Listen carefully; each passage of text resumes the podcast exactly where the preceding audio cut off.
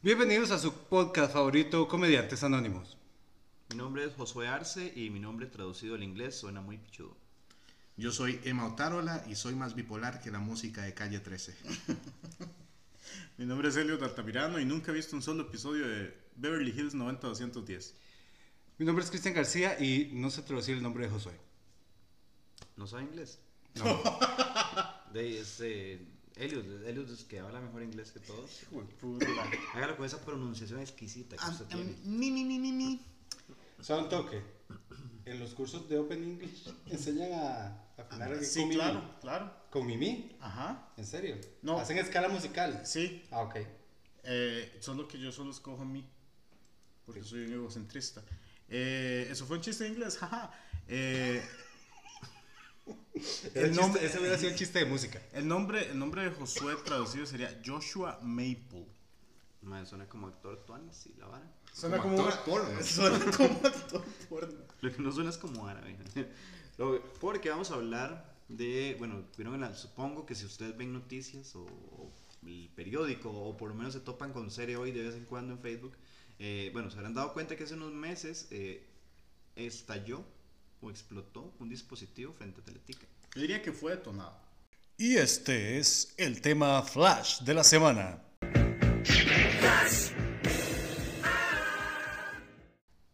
Fue detonado. Básicamente, el atentado que ocurrió el 27 de julio fue un extintor que explotó en las afueras de Teletica, provocando el grandioso daño de un ventanal quebrado.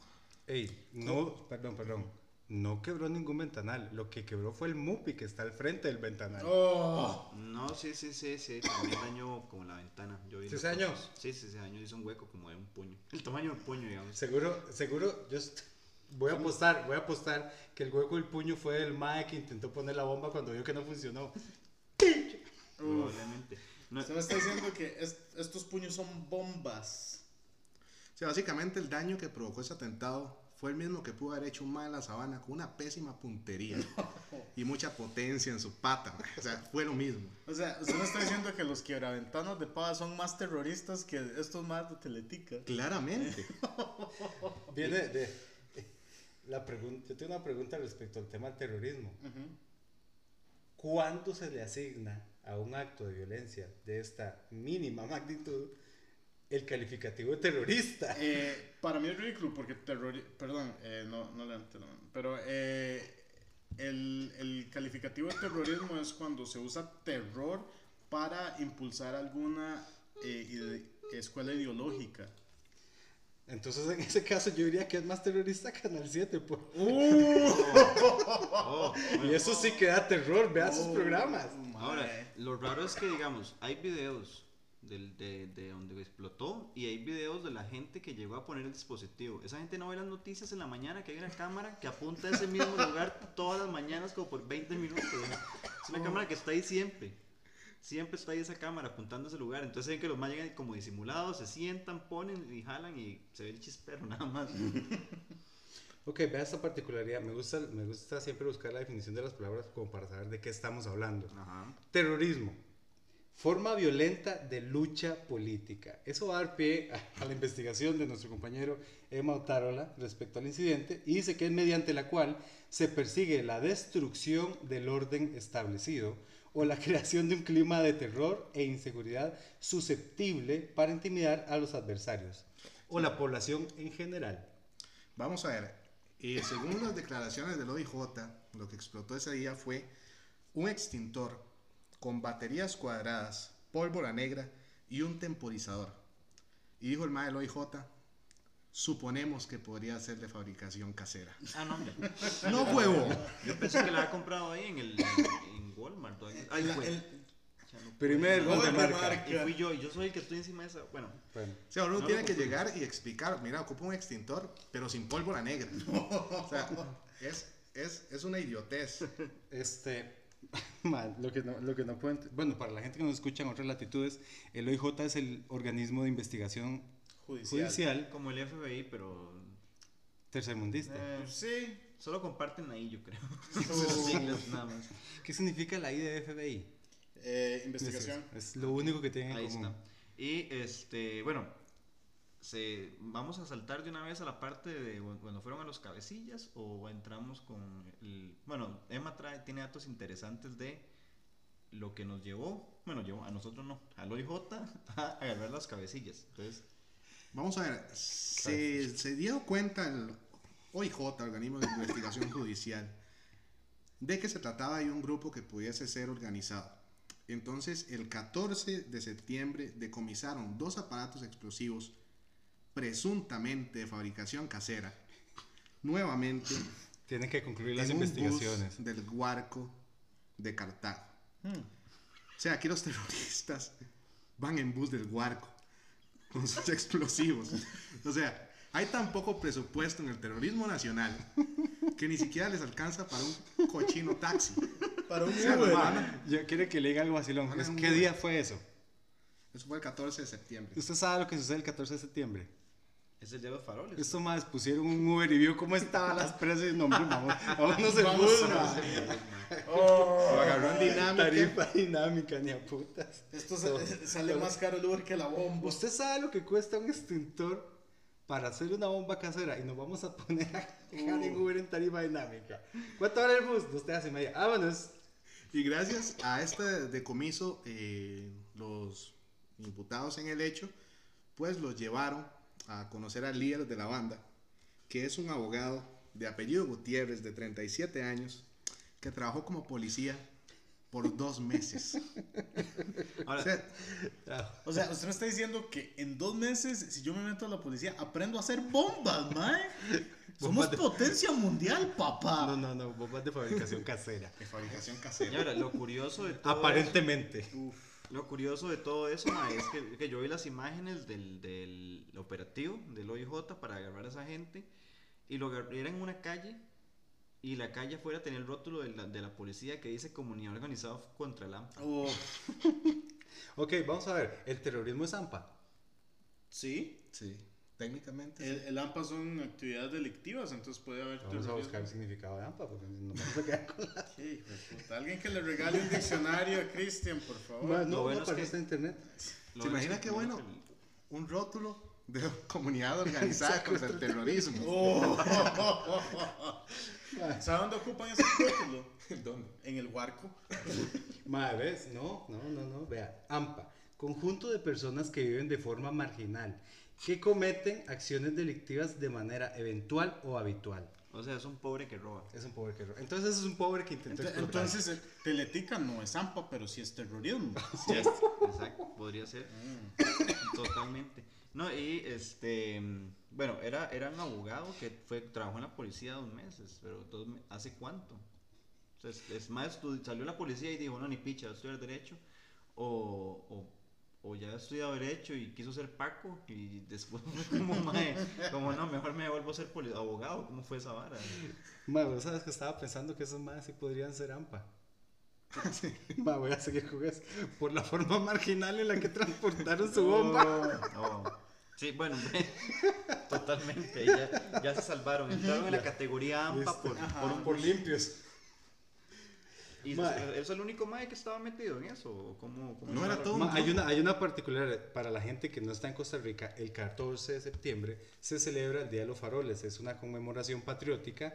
Eh, no vamos a entrar en mucho detalle, búsquelo en internet. Pero el punto es este: incluso en los días festivos, el crimen no descansa. Entonces tienen que estar atentos. Por eso es que existen las comunidades organizadas contra el AMPA. Sí, de hecho, esto se hizo y se decomisó justo porque estaba planeado que esos explosivos eh, pues los usaran en la actividad del 15 de septiembre en la Plaza de la Democracia. Oh. Los iban a activar ahí. ¿Cuál sería la dimensión de daño que puede hacer un explosivo, un explosivo casero hecho con extintores? De mucho. Estamos hablando de mucha gente agrupada Ajá. en un círculo muy cerrado y de repente le cae un extintor de fabricación casera Con baterías cuadradas. con baterías cuadradas. O sea, los puede, se, se puede haber muerto gente. ¿Usted sabe cuál sería una forma de combatir el AMPA, muy efectiva, dejarse robar. Porque los más se enriquecen. Y ya dejan de ser dejan de ser AMPA. El fin justifica Entonces, los la- medios. La, mejor organización es no organizarse. Ok. Ma, y particularmente creo que no hubiera tenido mucho impacto. Y, y no les- y hubieran podido hacer el mismo daño que hicieron con la bomba que pusieron en Teletica sin necesidad de haber comprado toda esa vara. Yo creo que todo eso. Ma, fue- analice lo siguiente: compraron extintores, el, el cronómetro, las baterías cuadradas, ma, y el daño fue como un pichazo en un vidrio. Ma, ese más se hubiera ido con una buena inyección de adrenalina, le pega un pichazo a alguien que logra lo mismo. Ahora, todo eso era necesario solo porque sacaron el Porsche del Chinamo. ¿O cuál, cuál, cuál era el, me- cuál, cuál fue el medio, el medio? ¿Qué los motivó a hacer ese, eh, ese ataque? O sea, que tiene enojado el pueblo de Kirkot de Cartago. que quieren volarse al presidente. ¿Por qué Canal O 7? sea, al presidente de Canal 7. A todo mundo. O sea, los mismos eh, pusieron eh, un día antes una bomba en el despacho de una diputada, que se me va el nombre. ¿Fueron los mismos? Fueron los mismos. Ah, no sé. De hecho, es un grupo terrorista que se puso como nombre Terroristas Patrióticos. Uf. Terroristas patrióticos, man. Eso, pa- eso parece el nombre de, de un partido político de escuela. o sea, Oh. No son la patriótica, pero me gusta como música. Los hijos de Kirkot levanten la bomba, Levanten los extintores. saquen la pólvora negra de Contra los mupis. tirando granadas, cantando caballito nicoyano. más. Oh. Ey, ey, no se metan con el pueblo guanacasteco. Esos sí son bélicos, papá. Somos un pueblo muy bulliado. No tanto como los de de Cartago, pero sí. Se descubrió un machete de fabricación casera. ¿Y cómo, cómo, cómo, cómo organiza usted una bomba? Un ataque así. ¿Cómo Ay, organizan? Ajá, o sea, como que estamos los aquí sentados y como, madre, ¿por qué no vamos a explotar Canal 7 ya? Un grupito Ya, en ya. WhatsApp. No sé, así empieza todo. Así empieza todo. Ahora, habrá, habrá, habrá- Ma, habrá o sea, sido un chat, un grupo que hicieron en Facebook, así como gente, por devuelvan al, al porción al chinamo. Y a partir de ahí, como que se salió esa, esa, esa vena radical, digamos. Uf. Si hubiera estado Mariel, definitivamente la mejor manera de hacerlo es un grupo de WhatsApp. Un saludo a Mariel que nos encuentra Ah, sí. grabando el día de hoy, Está en la pero que es la especialista en grupos de WhatsApp. Sí. Lo único que administra en su vida. Oh. Pero, ¿no? Y es que además eh, se dio mucho esta noticia porque también salió a la luz un audio de una profesora de una escuela eh, de Moravia, en cual también se detuvo ese mismo día, pero no tenía nada que ver con el ataque terrorista, era completamente aparte, pero sí lo motivó. Sí, Suave, sí suave, lo suave, motivó. El audio de esta profesora, que no es parte de este, de este grupo terrorista, motivó a esa gente a, a levantarse en armas. Claro, fue, fue en un armas audio, de fabricación casera, aparentemente. Ah, fue un audio que circuló en redes sociales que me imagino que la mayoría pudo escuchar, donde la profesora tiraba una serie de ácido en 40 segundos. O sea, en 40 segundos habló de ser antivacunas, de ser antiaborto, hubo homofobia, hubo xenofobia. O sea, hubo, o sea 40 segundos dignos o sea, de, de una charla de Satanás. O sea, ¿Cómo? Usted, Genial. usted se da cuenta lo que puede lograr la educación pública en uno de sus profesores. ¿Cómo ser una mierda de persona en un minuto o menos? Una rápida guía para, para enseñarle a sus hijos a ser una mierda, no sé. Sí, es que en ese audio utilizó frases célebres como árabes, árabes es lo que necesitamos acá, árabes que no les dé miedo meterse en un coche bomba, que sirvan de algo a lo que se vienen a meter acá.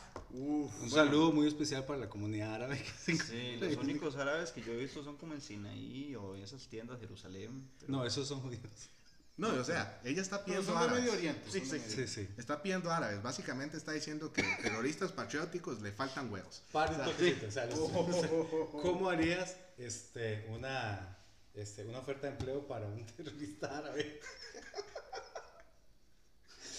Ok, Estos más tienen capacidad para trabajar bajo presión. Oh. no sé en qué momento estamos siendo xenofóbicos o, o chistosos. Ya estamos cayendo en clichés. Pero ¿cómo pondría usted la aplicación? Así como... ¿Cómo aplica Se para, para- requiere, se requiere personal para explotar. No sé. Ay, no sé qué mal. Un carisma explosivo. Sí, sí. Sí. No, eso no, esa parte no, no va bien. Sí. Mejor- Es un tipo de explotación. Sí, García, no pregunte cosas que no tengan respuesta. no, no nos, no nos comprometa No se comprometan. a pensar rápido. Pero de ahí no, y creo que y básicamente es, es pretty much eso, ¿no? Es como el, como el resumen. Otra frase, de- otra frase célebre, por favor, para iluminarnos. De la maestra. Otra frase célebre fue, no hace falta tener un armamento grandísimo para combatir a este tipo. Entiéndase Carlos Alvarado. Ah. Aquí venden todo lo que uno necesita para hacer bombas. En internet dice cómo hacerlas caseras. Uf, Ahí está. Claro, ahí están los extintores. Y en hogar. Y en Yo hogar perdiendo estos- mi, tiempo, perdiendo mi tiempo buscando el significado de AMPA cuando puedo aprender cómo hacer una bomba de fabricación casera. Y en artes industriales este año en el Colegio Moravia. El colegio Moravia. Oh, mae. Saludo a todos los estudiantes del Colegio Moravia que siempre nos escriben. ¿Alguien, ¿Alguien sabe de qué es maestra esta mae? Espero que no sea educación para el hogar porque si no van a ver, en vez de recetas de cocina, las propiedades explosivas de la patata. Es la psicóloga. ¿eh? Oh, la orientadora de la escuela, mae. Bueno, claramente puede inspirar a la gente, entonces ella sí está en, en su... Ok. Es profesora de quinto año. Como lo dice en su audio, tengo chiquitos de quinto año. Bastante maduros porque yo los maduro. Hijo de puta. Ahí está, papá. Bien madurados. A sus hijos los educa ella. Básicamente. Uy, mae. ¿Qué más? Otra frase célebre. Otra frase célebre podría ser... Célebre. Célebre. Una frase célebre. Ya no quiero decir más porque va a sonar demasiado racista. y ya no me quiero extender más. Pero bueno, la pregunta acá y como lo quiero aterrizar es, o sea, una persona racista, antivacunas, antiabortos, xenofóbica y homofóbica, está educando chiquitos en una escuela. O sea, ¿cuáles son los filtros para escoger las personas que trabajan como profesores de educación pública, privada, lo que sea? Porque estamos hablando que todos están en un rango muy similar de edad, muy similar como de, como de creencias y valores de esa época. O sea, hay más personas como esta que tal vez no se han escuchado un audio y ahí están dando clases. Uf. Sí, no, muchísimas. Y, y no, también no solo eso, y más que, y que son acosadores de chiquitos y todo. Hay, hay una particularidad en la problemática que yo veo aquí es que eh, sea como sea, las personas que tienen un rol de liderazgo en la enseñanza tienen demasiado poder sobre los alumnos, indiferentemente de su orientación política. El espacio que ellos tienen para... De, eh, difícil, es una palabra que a mí no me, no me gusta utilizar, pero para este... eh, ay, perdón, se me, se me- se me- se me fue por un momento. Literalmente es para lavarles el cerebro, ponerles las ideas propias y no ponerles objetividad, criterio, eh, no sé, respeto. O sea, hay, una serie de antivalores que se pueden transmitir muy fácilmente y, me acordé de la palabra, adoctrinar, indiferentemente cuál sea su color político, a la gente que está ahí absorbiendo la información que recibe. ¿verdad? Entonces Sí. eso es un, es, es, es un asunto particular y, y la verdad es que desde nuestro punto de vista es algo que no debería estar sucediendo, pero lo adolecemos. Cerramos este tema y pasamos al tema principal del día de hoy, algo un poquito más light. Esperamos que en algún momento de la historia tengamos un patrocinador para presentarlo y el tema de hoy lo trae mi amigo Elliot. El tema de hoy son celebridades que murieron en el 2019 y nadie se dio cuenta. Que no sé si determina qué tan celebridades eran o... Eh, entonces, eh, no sé quién quiere empezar o si no empiezo yo. Empezamos favor, empiece. Lo tan animado. Vea, vea, papillo, les Pim, pam. traje esta ficha que si estuviéramos jugando dominó los vergueo. Mm, ok. Luke Perry. Hijo de puta. Era famoso, ¿verdad? Luke Perry, no sé si se acuerdan de Beverly Hills 90210. Mm, No. No. O sea, yo me acuerdo, pero nunca vi ni un solo capítulo. Bueno, no era el galán, era uno de los galanes ahí. Y ahora, eh, yo, Gracias a Dios. ¿Qué dice mamá? Elliot, sí. em, Lo que, lo que les decía es que salió en Beverly Hills y ahora perdimos a Emma. Y yo lo, yo lo, Está convulsionando. yo lo reconocí porque, eh, Ajá, porque era guapo. Porque Porque salía en una serie que se llamaba Riverdale. El mae era el papá del protagonista. Ajá. El mae muere. La vida del mae fue un poco interesante. Bueno, me parece un poco interesante porque el mae fue a 256 audiciones antes de eh, lograr su primer trabajo como actor. Entonces, Ajá. lo que habla de la disciplina y la determinación y el trabajo duro. Entonces, eso es lo que traigo yo. Qué lindo. Qué hermoso. Y se murió.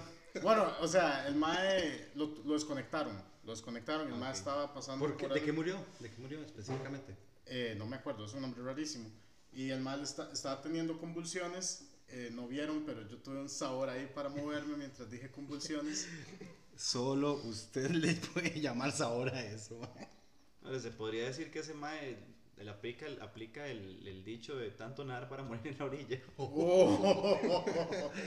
Ay, Dios. Pues El- yo tengo, yo tengo una persona famosísima que se murió y no me di cuenta desde hace un montón.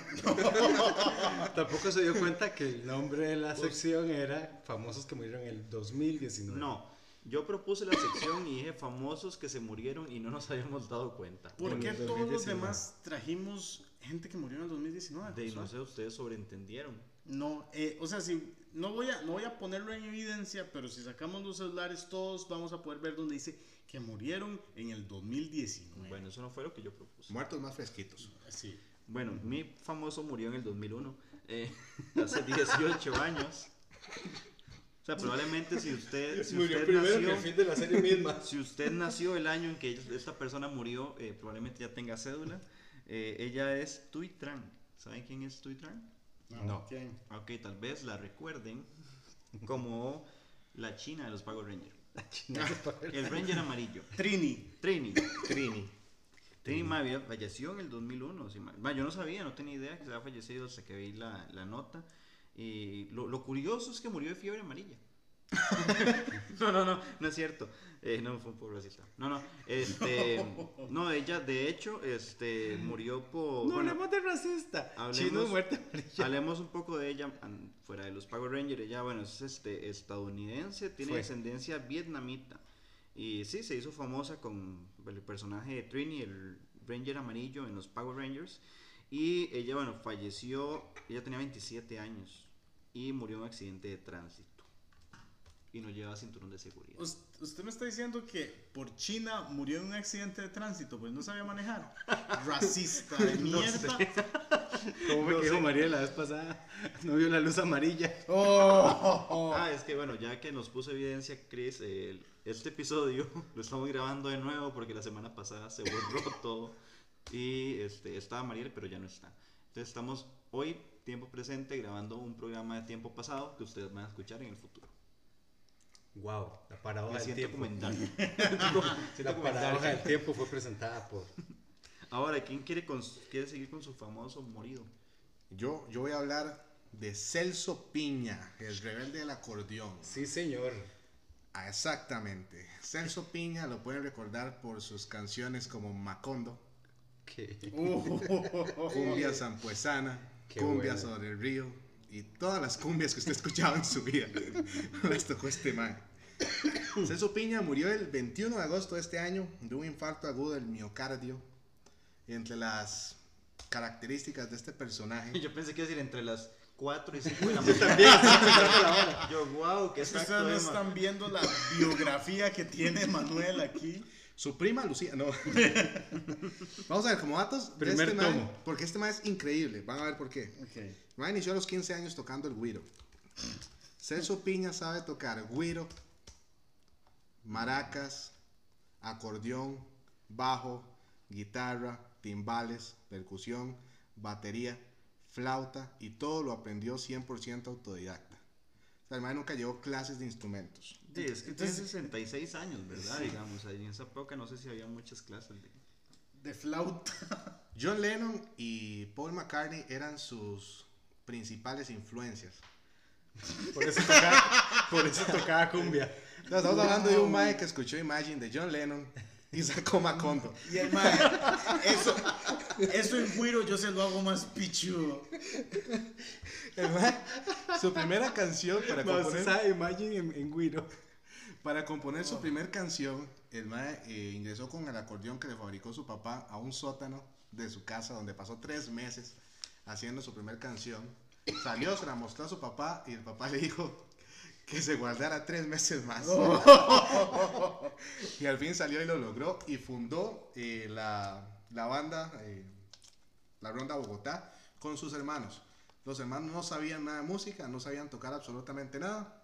Celso Piña los instruyó y fundó la banda. Era como los, como los Jackson 5 entonces. Pero sin los talento. hermanos no sabían hacer nada, solo él. Eh, pero no estamos hablando que Celso Piña tenía un vergo de talento. Sí, Pero los sí. hermanos no. Ah, Igual pero que los él, él compensaba ahí. Igual que los Jackson Five. Igual que los Jackson 5. Ey, madre, pero suave. Los hermanos de Michael eran buenos músicos. Sí. Sí, claro. Claro. Jermaine. ¿Ah? Jermaine. Sí. Tal vez no tenían tanto impacto, ¿verdad? Entonces usted Pero- me dice Janet y yo le digo o Janet. sea, es Janet, que ella es cantante. Lo que pasa es que ellos eran músicos Mm. y productores. De hecho, que el- por ahí, en- entre los primeros trabajos de Quincy Jones, eso no tiene nada que ver aquí, pero yo Y- Sí, no, la coincidencia es que Michael Jackson también se murió. Oh, Madre, Sí, bueno, tenían es- más es- coincidencias. digamos, los más son, eran como músicos muy accurate, entonces este, Quincy Jones los tenía como para hacer los acompañamientos de la música de Michael. Y para tocarlos. No entiendo. No, o sea, Quincy no. Vamos a ver, Celso era fanático de Gabriel García Márquez. Ajá, De hecho, Macondo. y claramente de Macondo. ajá, de hecho, la canción de Macondo está inspirada en 100 años de Cien soledad. años de soledad, ajá. Y eh, Gao bailó junto con Celso Piña la canción Cumbia Zampuesana. Además, algo muy importante de Celso es que generó toda una subcultura urbana llamada los cholombianos. Wow. Sí, o sea, el Mae creó toda una subcultura. A, a puro acordeón. No puede hacerse el sopiñismo. No, no, no. El colombianismo. Y básicamente eso. Se murió el 21 de agosto. Está reciente. Pero Está usted, ustedes sí saben quién es Macondo, ¿verdad? Sí, el personaje. Es un pueblo. Sí, es un personaje, sí. Ah, ok, ok, pensé que era un personaje, pero es el No, no, pueblo. no, no, Es el pueblo donde ocurre Ah, ok, los ok. 100 años de soledad, no es un No, no, personaje. entonces. el personaje es, Gabriel, es Bueno, cuando se escribe un libro. Ojo, discúlpeme, discúlpeme. Ah, ah, yo voy a meter la cuchara porque se me había olvidado decir algo de Luke Perry. Eh, Creo que ya la gente se le ha olvidado y todo, pero bueno. eh, a la familia él se le había olvidado. Oh. Eh, el Mae, cuando, cuando en su familia, él era hijo de un hombre que trabajaba con acero y una ama de casa. El- los tatas se divorcian y eh, la mamá se junta o se hace novia de un Mae que es como trabajador de construcción. El Mae tiene como trabaja de mesero y un montón de varas para ver hasta que pasan los 256 andi- audiciones hasta que Ajá. él consigue su primer brete. Y en el último, el último, o sea, uno de los últimos papeles que hizo, que fue este en Riverdale, Ujú. él era un mae que trabajaba en una compa- era el dueño de una compañía de construcción. Entonces es como, es como un círculo completo de, de su familia, todo lo que él conocía, Ajá. a hacer el último papel, que- uno de los últimos papeles que hizo, que fue lo mismo. Qué putas, Elliot. No consuman drogas, chiquillos. Otro para, esa, esa es otro para hoja del tiempo. Que Estamos muy místicos hoy. sí, se puso muy, muy tántrico. el ¿Y quién falta? ¿Chris? Yo estoy Sí, yo. no. Eh, mi muerto famoso es Lorraine Rita Morán, mejor conocida en el mundo de la clarividencia y los mediums como Lorraine Warren. Este, famosísima Ah, por, los, por las películas de Annabelle, de El Conjuro, de, de Amityville, que son tal vez los casos más famosos, o al menos los que se le ha dado mayor este, publicidad respecto a las investigaciones que desarrollaron este, Lorraine y Ed Warren. Una particularidad es que, curiosamente, estudió en una escuela, un colegio católico de niñas, y desde entonces veía lo que decían sus profesores era muy particular, demonios, las sí. luces que tenían los demás a su alrededor. O sea, usted, aura. usted iba caminando y veía luces alrededor suyo. Después se dio cuenta que eran específicamente demonios, ¿verdad? Uh. Pero una particularidad adicional que me llama mucho la atención y es que en, en su biografía consta que es clarividente y medium profesional. De demonios. Y, y me di a la tarea de buscar cuántos Demonios. institutos certifican la carrera de medium y clarividencia. Maelina da un curso de eso, weón. Sí, pero que certifiquen. Instituto Jiménez, más barato. Uh, Saludos al con- Jiménez. Segundo gol de Instituto marca. para Universitario Boston. Tercer gol de Para, univers- para universitario, pero sería como Para para, para, universitario. normal para, Sí. Bien, bien, Para bien. Guatitirimícola. Ok, muy bien. Este, Paranormal universitario. ok, este, eh, ella nació el 7 de septiembre de 1926. Hueputa. Sí. Y murió el 18 de abril del 2019 de causas naturales. O sea, No tarde. Mae, usted no me puede decir que esa madre murió de causas naturales. Esos fueron los demonios vengándose, mae. un demonio. Estoy seguro. Demonio cardíaco. Ese- ese- no. Eh, y este, una, otra, otra particularidad, tanto de ella como de su esposo, es que ellos eran. Eh, Demonios. ellos eran muy afines con el método científico, entonces en todas sus investigaciones trataban de ejecutarla cumpliendo con la rigurosidad del método científico y almacenando la información como, como sustento o como prueba de, de que el mundo paranormal sí existe. De hecho que por eso consta el, el Museo del, de lo Paranormal, el Museo del Ocultismo, donde tienen una serie de demonios, una serie de reliquias relacionadas con la monología o que al parecer han servido como puente para que los entes diabólicos invasores entren a nuestro plano físico.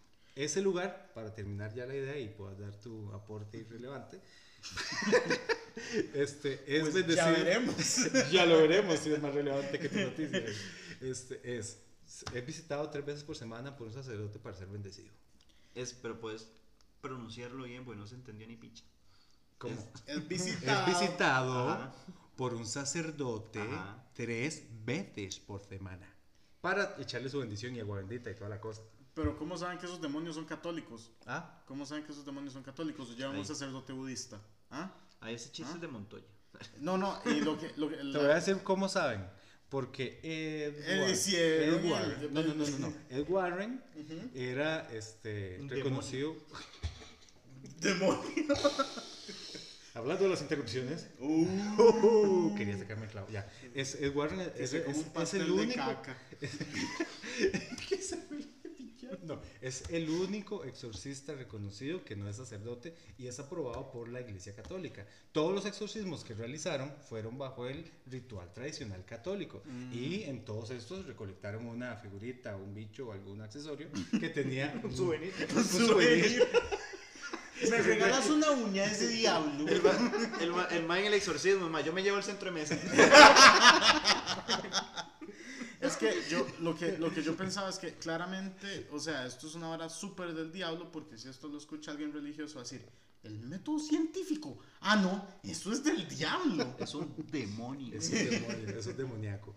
Sí, y, y ya, básicamente lo relevante de, de esta muerta para mí es que ellos se encargaron de constatar a- por medio de evidencias que sí hay algo, hay, hay una fuerza negativa en alguna parte del, del plano astral que de pasa a hacer destrozos en nuestro ámbito físico. Sí, lo importante aquí es re- eh, recalcar que si usted se muere y quiere volver a contactar, eh, ya sabe quién no buscar. Ya se murió. Ella lo llama, no, no, no la llame, ella lo llama usted. Em, ¿Eh? Y con eso vamos finalizada la sección. O tenía otro dato irrelevante de Lupe. Algo de Perry irrelevante eh, quedado por fuera. pues, discúlpeme que sus muertos hayan sido tan relevantes. En el, en el ¿verdad? Museo de los Warren tienen el saco de cemento de Perry. Oh, Dios. Y un acordeón. y el cinturón de seguridad de Trini. los y el acordeón de Celso Piña. Ahora presentamos nuestra sección La Brecha. ¿Cómo han cambiado las cosas con el paso del tiempo? ¿Es lo mismo que antes? ¿Ahora son diferentes? De eso hablamos el día de hoy. Bueno, eh, yo quisiera presentar la brecha de esta vez que vamos a tratar de estrechar. Va a ser cuando tomamos fotos con tecnología análoga y ahora que tomamos fotos con tecnología digital. Mm, en español es. Las fotos de cámara antiguas de Ah. rollo y ahora que tomamos fotos con cámaras digitales o hasta con celulares. Métete en la vara, José. Ya, ya entendí, ya entendí. Ya me quedó más claro. Él estaba atrapado en la brecha. Él estaba atrapado en la brecha. Muy bien. Sí, ¿Ustedes sí conocieron las cámaras de rollo? Estoy hablando con generación Z. No, yo a los 11 años recibí como regalo una cámara de rollo. Hijo yo de a mi puta. mamá. ¡Qué familia más pudiente, En man! realidad no. Hizo un esfuerzo sobrehumano para poder comprármelo en diciembre. Yo casi, Fue no, navideño. Sí, fue Navidad. Qué chido. yo casi no las conocí, no porque no existieran en esa época, sino porque éramos demasiado pobres. Oh. Entonces, nos costó mucho tenerlas. Pero, pero sí las llegué a conocer, las famosas cámaras de rollo. Sí, yo incluso conservo la mía todavía. ¿De verdad? No, no funciona, creo. No tengo comprobarlo, porque no tengo rollos. pero ahí lo tengo guardadito. En mi caso particular las conocí a pesar de que éramos demasiado pobres, pero era porque éramos demasiado lajas. Mm, Nada, no entró por ningún lado. no, no, no. O sea, sí, sí, digamos, en la cueva, cualquier vara, la cueva ha existido siempre. En, yo me acuerdo que donde nosotros vivíamos había una vara que se llamaba como la Cuesta de Oro. Y ahí vendían de varas robadas. Y entonces ahí fue donde compramos una. Me parece, me parece muy apropiado porque eso fue lo que hicieron en español, de robarse todo el oro de Centroamérica. Ah. ¿Y eso qué tiene que ver con las Bueno, cámaras? El monte de oro, mae. La cuesta de oro. Bueno, La no cuesta. estoy divagando. Sí, era Eh, porque generalmente todo el mundo en la Cuesta de Enero iba a vender. sus Oh. Carepichas, mae. Nomás Entonces, se burlaban del cliente. digamos. Exactamente, era una forma de hacer bullying al cliente, pero y todo el mundo sabía que ahí iba a conseguir cosas prácticamente nuevas y a precio bastante accesible. Entonces en el monte, ahí está. Entonces ya saben, si viene enero, pueden llegar a la cuesta de oro. Yo creo que ya no existe. Ah, pero bueno, bueno, pero todavía existe la cueva, exactamente. Ahora Ey. es como, Gol de marca. Picha. yo iba a decir, ahora existen las compraventas. Ah. Pero bueno, Safis. Entonces, yo lo que quería traer a colación es que me parecen algunas cosas que siempre fueron un problema con las cámaras análogas, que eran como, eh, si usted tenía un dedazo en la foto, no se daba cuenta, eh, los rollos había que irlos a revelar, era todo un mandado, y era tremendamente problemático. Sí, además de que, mae, el hecho de que, ok, usted compraba el rollo, tenía que ponerlo en la cámara, cerrar la tapita y tenía que estarle dando vuelta a cada, a cada fotografía después de tomarle el rollo. Y además de eso, tener el cuidado a la hora de terminar, cuando se terminaba el rollo, eh, de tener que volver otra vez a guardar otra vez el rollo, enrollarlo sin que se expusiera a la luz porque si no se paseaban todo. Y sumarle que por alguna razón siempre se ponía a sacar la foto a la persona con el pésimo pulso de todas las que había. mae, es que tal vez no era que tenían pésimo pulso, lo que pasa es que había demasiado estrés en tomar una foto porque posiblemente era solo una oportunidad. Ya, entonces era el el momento de inmortalizar la ocasión era demasiado, demasiada la presión que tenía esa persona. A mí, sí. ¿Sabes qué me hacía gracia? Que siempre la primera foto salía velada. Y era por el toque ese, donde usted ponía el rollillo, jalaba para donde Oh. pensaba, cerraba y ahí se, ahí se moría la primera. Siempre la Mm. primera toma queda muerta. Sí, y ustedes vieron fotos así viejas en conciertos. O sea, gente, papás o tíos, lo que sea, que iban a algún concierto y tomaban fotos mm, con esas cámaras. No, yo no. Bueno, Yo sí he visto unas, son, son graciosas. Yo tengo unas en que tomábamos cuando vinieron los Power Rangers. ah, vinieron en el 96, creo, Ujú, 95. Yo me acuerdo porque no pude ir. Hicieron gira por varios este, supermercados. En ese momento era Rayo Azul. Y en, en Plaza América, en la abuelita, ellos fueron. Y había demasiada gente. Y, Y las claro. fotografías son como un montón de gente y como unos puntos de colores al fondo, nada más. Oh. Porque cero zoom, ¿verdad? Obvio. No, pero que tú es que se metieran en varios marginales, porque di, usted lo dice como, "Mae, son los Power Rangers, ¿qué les van a hacer, man? Sí, exacto. Les van a tachar el Megazord, man. Les van a robar el reloj, ¿con qué le van a llamar a Sordon? Sí, y siento que tal vez por eso no hay, tan- no hay tantas fotos random viejas. Digamos, Mm. siempre son como "Eh, el chiquito con un disfraz nuevo. Eh, La fiesta de Generalmente son como- después de la mordida. Siempre son de eventos. Ajá. O sea, ahora... De- dejaron de ser, o sea, siempre eran de eventos porque usted no podía costear rollos de, de fotos para trivialidades. Exacto. Usted no iba a decir, ah, mi, mi, mi gato está haciendo una estupidez. Y es como, mae, es que esta foto me cuesta plata, mae. ¿Dónde revelaban ustedes los rollos? Ah, yo no sé, yo era un chiquillo. O sea, yo sabía que llegaban a un sobre y, y- y sea, usted veía ya el producto terminado. Ajá, yo sabía que había que ir a algún lugar y regresaban con las fotos después de una semana. ¿Sabes dónde las, re- las revelaba yo? en rayo azul. Donde eran los Power Rangers. Sí, de hecho, había una- la tienda más cercana de, de fotografía, digamos, era ahí en, en ese centro comercial cerca de la Juelita. Y ahí era donde siempre íbamos a, a revelar las fotitas. Las fotitas. No, yo me acuerdo que yo venía a Central a. a. Putica, se me olvidó el nombre. Este, a Quick Photo. Sí, Ajá. nosotros también. de Y hecho. era vacilón porque, digamos que. Eh, de, había una carajilla que a mí me gustaba. Acoso, ¿eh? Sabe, sabe, sabe. Y la madre en su tiempo libre se disfrazaba de, de rollita porque de iba a hacer extras ahí. Entonces se disfrazaba del rollo ese inflable, ¿verdad? Se metía adentro y de ahí salía como a hacer activación, ¿verdad? En- ahí en la Avenida Central. Y usted la quería revelar. No, yo no sabía. Yo no sabía que ella hacía esa vara. Digamos que Ah. eran vacaciones de tres meses, ¿verdad? Ajá. Entonces uno breteaba en alguna tontera como para hacer platilla. Yo trabajaba en el Amigo Invisible. Y como estaba en Chepe, me mandaron a revelar un rollo, ¿verdad? De una fiesta que hubo ahí. Y yo voy caminando por la avenida, nada más oigo donde me pegan el grito y ese bicho inflado viene corriendo detrás mío. Y era la madre, ¿verdad? No. Era, era la rollita. De hecho, que así se llamaba el personaje rollita.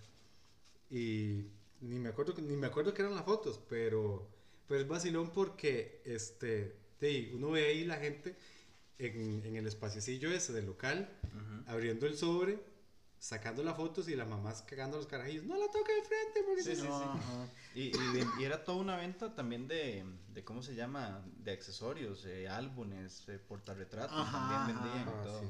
Entonces, y creo que se convirtió siempre como en el, como el principal centro de atracción en las familias cuando habían visitas y ver las fotos.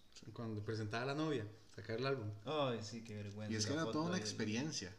Era toda la experiencia de juntar a la familia para la foto, de planear la foto. Ok, tenemos un rollo de ocho oportunidades y hay que aprovecharlas. Entonces uno planificaba cuáles eran las ocho fotos que se iban a tomar. Uno iba ahí al Simón Bolívar, ok, una es para una foto con el león, la otra es para la foto con los tucanes, Tenía otra es para los fotos. Tenía ocho animales para escoger. Tenía que sacrificar animales.